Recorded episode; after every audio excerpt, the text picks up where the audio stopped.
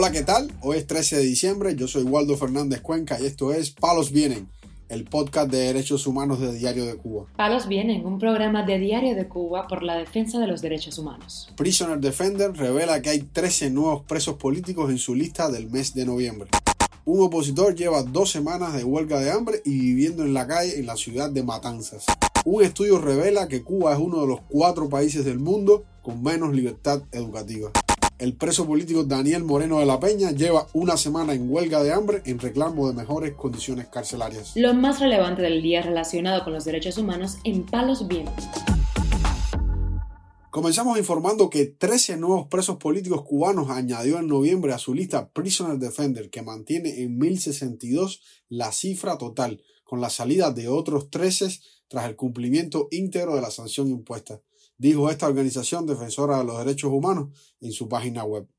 El directivo de esta organización, Javier Larrondo, así lo expresó. 15 son los nuevos presos políticos al mes en Cuba, media de los últimos seis meses, que es el promedio represivo constante desde 2022 debido a la creciente animadversión de la población con el régimen. Larrondo detalló otras cifras de su informe con respecto a los menores encarcelados. Por otro lado, si bien han sido 13 los nuevos presos políticos de nuestra lista este mes, también han sido 13 los que han cumplido íntegramente sus sentencias, por lo que la lista refleja el número total de 1.062 prisioneros políticos, entre los cuales hay 34 menores, 30 varones y 4 hembras, y 121 mujeres.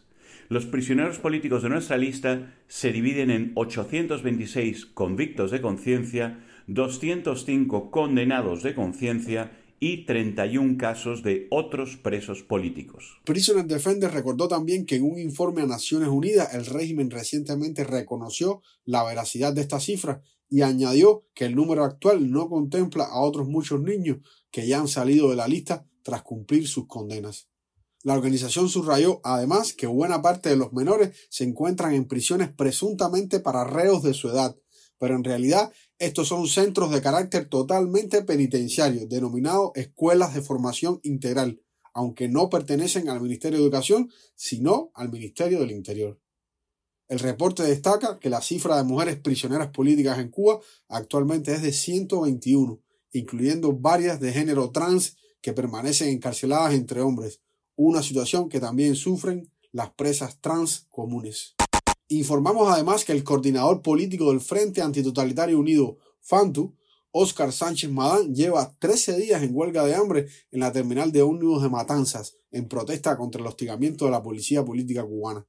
Fantu denunció en sus redes sociales que el opositor llegó a los 62 años en medio de la huelga, ante los ojos impasibles de los tiranos que lo están dejando morir en Cuba. La salud del disidente está deteriorada debido al ayuno y presenta taquicardias constantes. Incluso cuando está en reposo, tiene dolor corporal y de cabeza y problemas de concentración. La organización opositora resaltó en X, antes Twitter, que el 10 de diciembre un coronel del Ministerio del Interior estuvo frente al expreso político y no bajó de su auto. Fantu detalló que, según nuestras fuentes, el oficial de alto rango antes mencionado estaba al frente de un operativo represivo en la terminal de ómnibus, donde además aparecían a la vista un autopatrullero de la Policía Nacional y otro automóvil de la Guardia Operativa, tratando de evitar que otras personas se acercaran al disidente tanto para interesarse por su estado de salud como para mantenerle aislado. La semana pasada este opositor pesaba unos 48 kilogramos y ya presentaba algunos síntomas de deterioro. Desde que comenzó su huelga, Sánchez Madán ha permanecido vigilado por agentes de la seguridad del Estado. El pasado 2 de diciembre, por ejemplo, el opositor fue amenazado de muerte por un hombre sin identificar. Tras su liberación de la cárcel hace unos meses, Sánchez Madán se encuentra en situación de calle y duerme en las instalaciones de esa terminal. En el mes de agosto de este año, el coordinador del FANTU fue escarcelado de su última prisión política en el penal combinado del sur en Matanzas y contó en las redes sociales la crítica situación que viven los reos en ese centro penitenciario. Palos viene. También damos a conocer que un estudio presentado este martes por la Universidad CEU de San Pablo de España arroja que Cuba, República Democrática del Congo, Etiopía y Arabia Saudí son los cuatro peores países del mundo en libertad educativa. Publica el portal Martín Noticias. Cuba es el único país latinoamericano ubicado en el grupo 1 que recoge a los de menor valor promedio en el índice de libertad educativa. Gonzalo Sanz, profesor de la Universidad CEU de San Pablo y autor principal de la investigación, expone que hay cuatro países en los cuales prácticamente todo el sistema es público, no existe ninguna iniciativa privada o no gubernamental y por tanto están claramente a la cola, como es el caso de Cuba.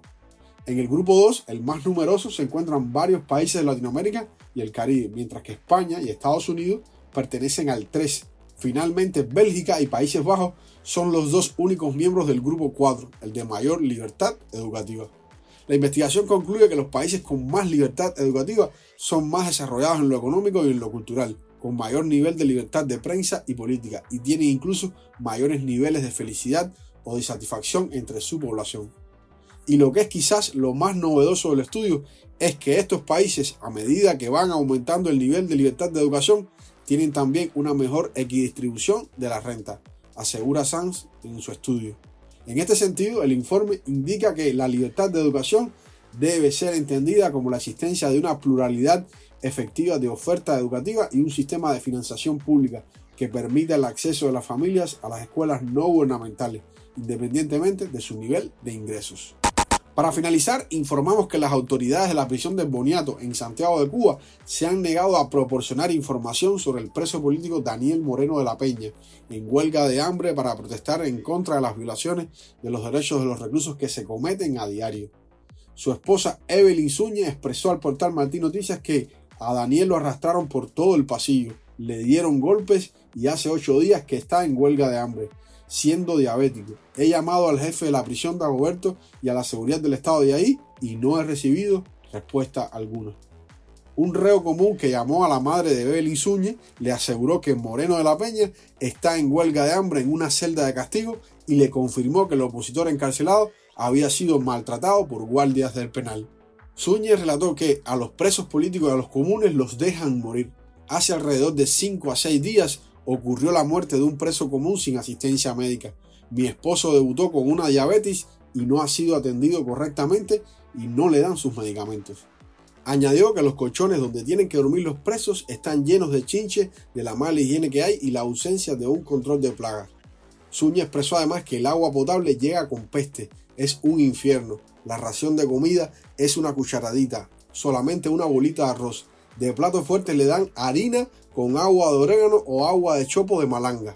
Moreno de la Peña, detenido desde el 10 de enero del año 2023, está bajo un proceso penal acusado de otros actos contra la seguridad del Estado e instigación a delinquir. Aún no tiene petición fiscal ni fecha de juicio. Los internos en la mayoría de los establecimientos penales de la isla cumplen sus sanciones en hacinamiento, en circunstancias llenas de dolor y humillaciones, lo que convierte en dobles penas los castigos por haber delinquido. Palos Vienen, un programa de Diario de Cuba por la defensa de los derechos humanos. Estas han sido las noticias de hoy en Palos Vienen, el podcast de derechos humanos de Diario de Cuba. Pueden escucharnos en DDC Radio, Spotify, Google Podcast, Apple Podcast, Telegram y SoundCloud. Yo soy Waldo Fernández Cuenca y mañana regresamos con más noticias.